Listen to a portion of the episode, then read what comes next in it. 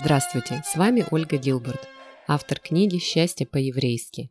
Как еврейская мудрость учит быть счастливыми». Как-то мама прогуливалась по пляжу с малышом. Вдруг, откуда ни возьмись, большая волна смыла малыша прямо в открытое море. Мама начала бегать по берегу, кричать, молить Бога о том, чтобы вернул ей ребенка. В ответ на ее молитвы большая волна принесла ей ребенка, абсолютно невредимого, и опустила прямо ей к ногам. Мама взяла ребеночка на руки, внимательно посмотрела на него, потом нахмурилась, подняла глаза к небу и сказала «На нем была панамка!» Иногда мы забываем чувствовать благодарность за хорошие вещи, которые происходят, потому что все наше внимание сфокусировано на каких-то мелких неприятностях. Наши мозги автоматически выхватывают то, что с жизнью не так.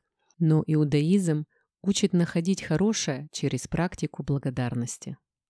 Благодарность – это мощнейшее средство от негативных мыслей и эмоций и от восприятия жизни как чего-то само собой разумеющегося. Она подчеркивает все то хорошее, что с нами постоянно происходит. Благодарность абсолютно ничего не стоит и занимает очень мало времени, Однако исследования подтверждают, что благодарный жизненный настрой делает нас здоровее и гораздо счастливее. Джонатан Сакс, главный раввин Великобритании, говорил так. «Благословлять жизнь – это лучший способ превратить жизнь в благословение». Каждый когда-нибудь в жизни испытывал чувство глубокой благодарности. Но такие всплески счастья долго не длятся. Ученые подтверждают то, что евреи уже давно выразили словами «время лучший целитель. Какие бы сильные чувства радости или горя не вызывали наши обстоятельства, со временем мы возвращаемся к нашему обычному эмоциональному состоянию.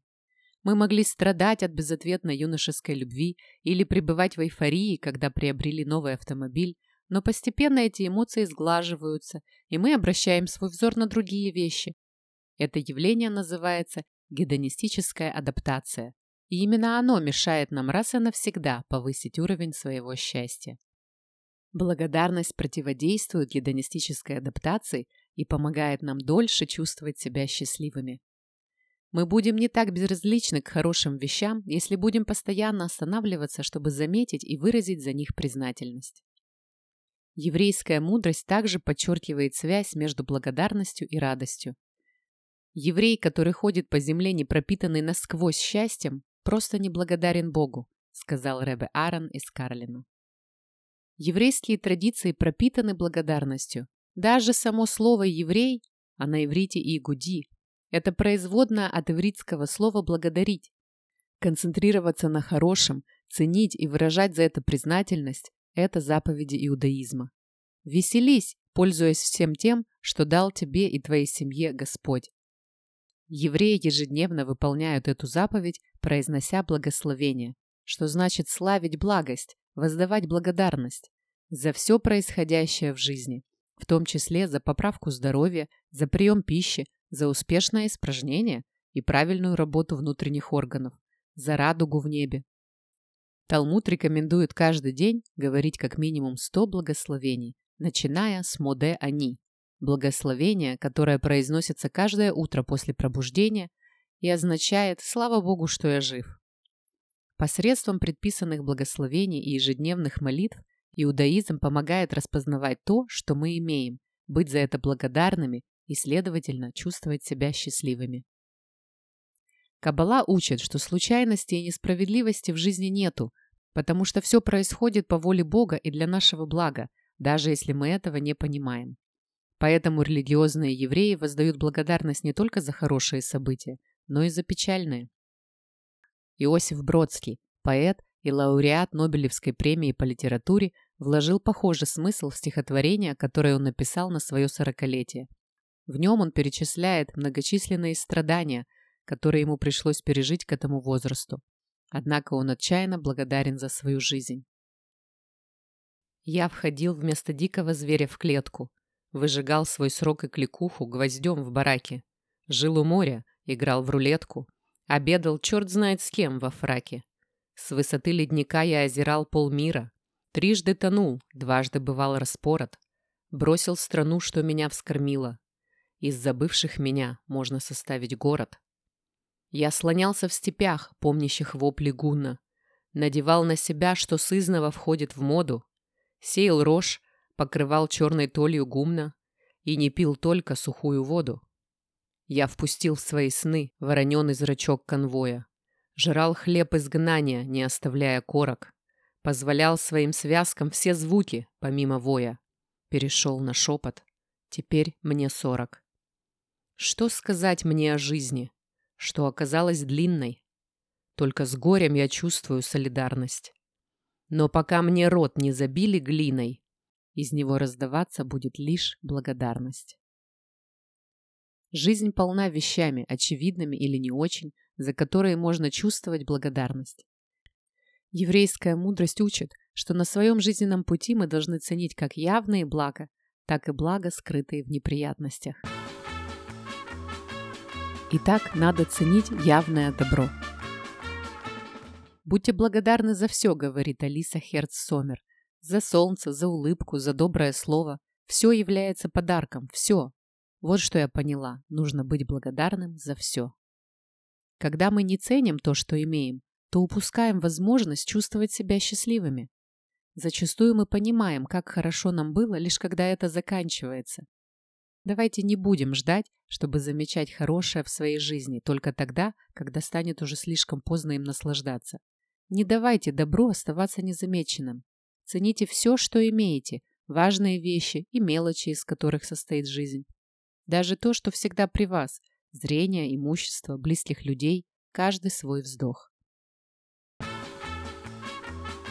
иногда добро надо научиться распознавать. Понятие «благодарность» на иврите, которое произносится «хакарат хатов», буквально переводится «распознавание добра». Это подразумевает, что нужно чувствовать благодарность не только, когда фортуна нам явно благоволит, но и когда наша удача менее очевидна. Независимо от того, чего нам не хватает или какие трудности стоят у нас на пути, у каждого из нас найдется множество причин для благодарности. Когда приходит астрономический счет за отопление – Будьте благодарны, что вам тепло. Когда надо разгребать мусор после гостей, скажите спасибо за то, что вы были окружены друзьями.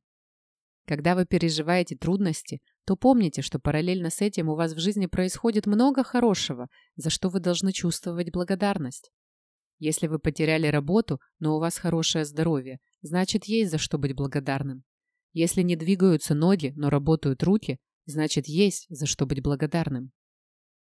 Талмуд также учит задумываться об огромном количестве людей, которых мы никогда не встретим, но которые, тем не менее, делают нашу жизнь лучше. Люди, которые проектируют и строят наши дома, разрабатывают новые лекарства и изобретают вещи, которыми мы пользуемся. Если бы не эти люди, напоминает Талмуд в одной из притч, то нам бы пришлось очень сильно потрудиться, чтобы добыть себе одежду.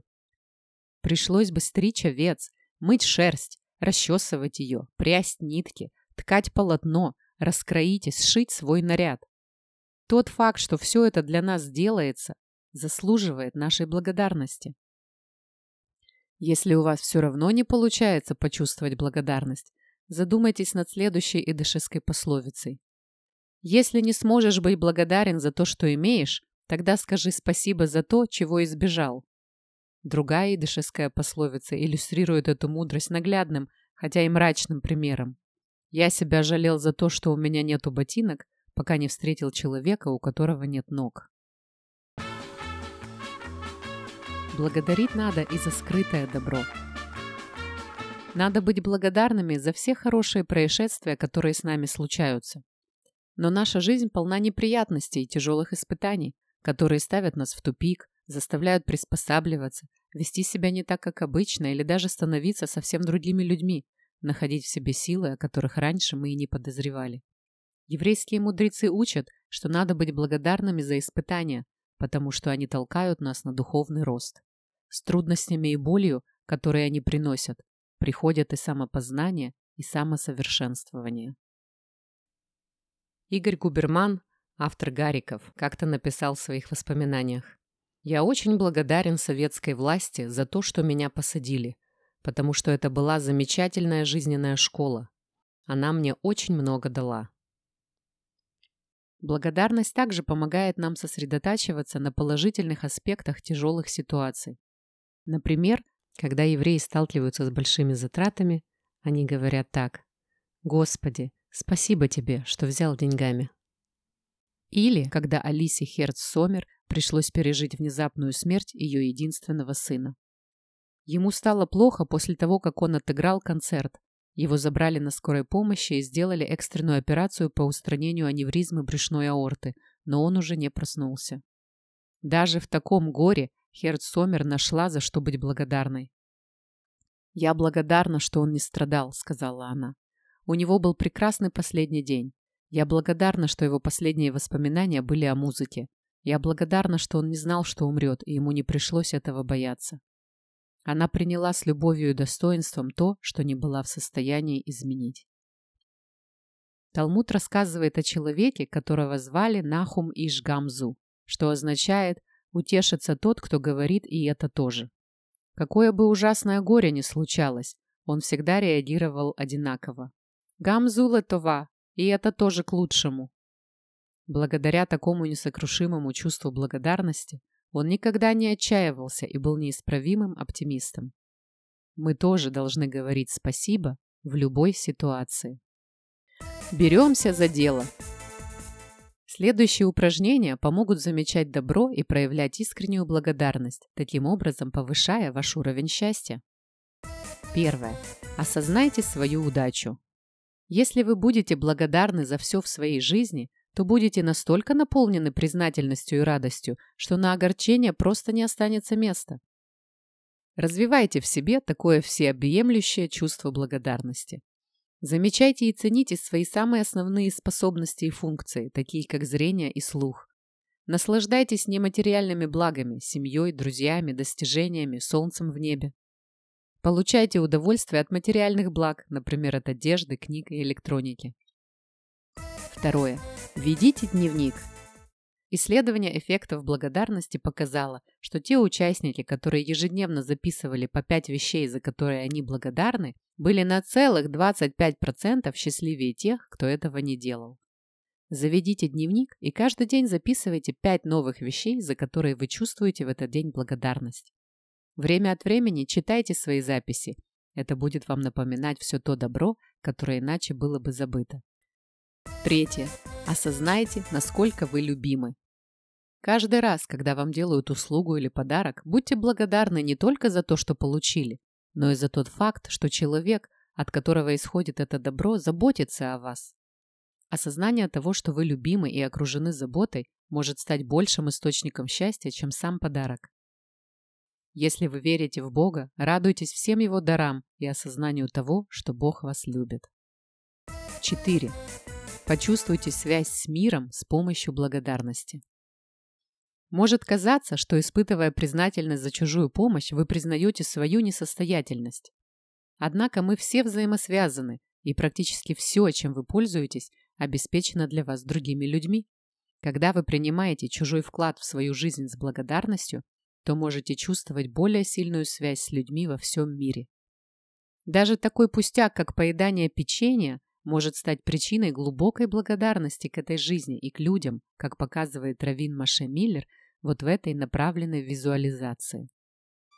Представьте себе, как хлебороб с утра до вечера вспахивает поле. На следующий день он встает с первыми лучами солнца и аккуратными рядами сеет зерна пшеницы. Он приходит на поле каждый день, чтобы выпахивать сорняки и поливать землю. И вот через несколько месяцев высокие зеленые колосья колышатся на легком ветру. Затем хлебороб собирает урожай с поля. Он увязывает колосья в снопы и везет снопы на мельницу. Мельник отделяет зерна от стеблей, очищает их от пыли и шелухи и смалывает в муку. Его работники засыпают муку в мешки, раскладывают в грузовики и едут в пекарню. Пекарь замешивает тесто из муки, яиц, сахара, какао и воды. Из теста он делает шарики, раскладывает их на противне и ставит их в нагретую духовку. Через 15 минут он вынимает свежие испеченные печенья и ставит их охлаждаться. Упаковщики сортируют и раскладывают печенье по коробкам и загружают коробки в грузовики. Водитель доставляет печенье в магазин, где вы его купили и сейчас держите в руке. Посмотрите на печенье у вас в руке.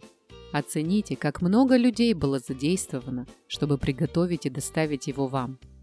Постигните величие Вселенной, которая сотворяет чудо жизни. Будьте благодарны за то, что вы являетесь частью этого чуда. Вы можете проводить похожие визуализации для любого другого предмета или события. 5. Найдите положительные аспекты в каждой неприятности. Каждый раз, когда вы сталкиваетесь с чем-то, что кажется плохим, немедленно сформулируйте позитивную и благодарную мысль об этой ситуации. Спасибо, что надо стричь газон, мыть окна и чинить трубы, ведь это значит, что у меня есть дом. Спасибо, что рано утром звенит будильник, ведь это значит, что у меня впереди есть еще один день. Спасибо за трудности, ведь благодаря им я стал мудрее. И, конечно, не забывайте ценить то, что все проблемы в жизни временные, Спасибо, что это закончилось. Итак, чем больше мы будем замечать у себя в жизни вещей, за которые мы можем быть благодарны, тем счастливее мы будем становиться. Если у вас есть англоговорящие знакомые, которым принесет пользу книга о счастье по-еврейски, то мою книгу на английском языке можно приобрести в интернет-магазине amazon.com. Ищите Happiness the Jewish Way by Olga Gilbert. Будьте счастливы и до следующего раза!